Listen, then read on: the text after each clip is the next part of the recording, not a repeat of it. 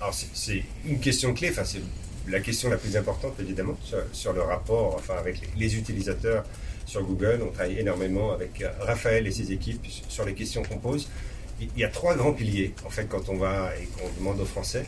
Les Français, à titre individuel, quand on parle de confiance, c'est la transparence et c'est le contrôle sur ces données. On ne veut pas aller avoir l'impression d'avoir un flicage avec des cookies qui ont été mis, on ne sait pas d'où ça vient et il n'y a pas cette transparence. Donc sur ce sujet-là, on a vraiment fait des travail considérables pour redonner le contrôle à chacune et à chacun d'entre nous. Et les Français ont repris le contrôle, d'ailleurs, tout le monde.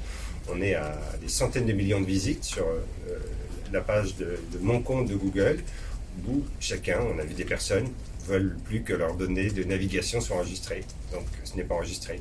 Ils ne veulent pas de publicité ciblée. On choisit. Et donc tous ces éléments-là sont présentés de façon hyper simple et on voit que tout le monde se les approprie. Et une fois qu'on a pris le contrôle et qu'on sait exactement quelle information va être utilisée et par qui, on est beaucoup plus à l'aise sur ces éléments-là. Et puis cet élément de, transparence euh, sur lequel on, mélangeait un certain nombre de choses. On mélangeait des cookies tiers qui étaient mis sur des tistes et ensuite on pouvait voir une publicité sur un éditeur de presse et se demander si c'était Google qui était derrière. Et donc là, sur ça, c'est tout le travail qui est en train d'être fait sur la fin de ces cookies tiers, qui est un élément très important, puisque ça répond vraiment euh, aux attentes de la CNIL, aux attentes des utilisateurs d'avoir plus de transparence sur ces données, mais qu'il faut faire de façon intelligente, parce que pour un, site de presse, si du jour au lendemain, vous n'avez plus ces informations, la publicité n'a plus la même valeur, parce que vous ne pouvez pas aller voir vos annonceurs en leur disant que vous allez avoir telle cible.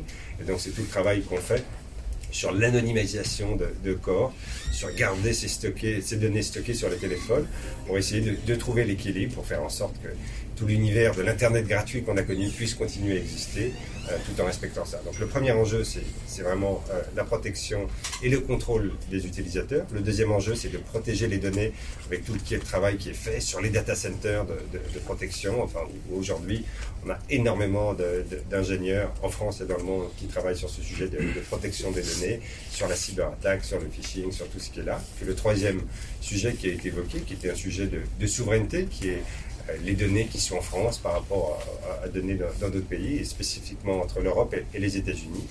Et euh, comme vous avez pu voir, on est en, train d'avancer sur un partenariat en France qui permettra d'avoir un modèle où ces données sont contrôlées, sont stockées par un acteur français et euh, donc euh, s'assurer qu'au euh, au niveau national aussi, il y a cette protection des données. Donc enfin, oui, cette confiance est importante.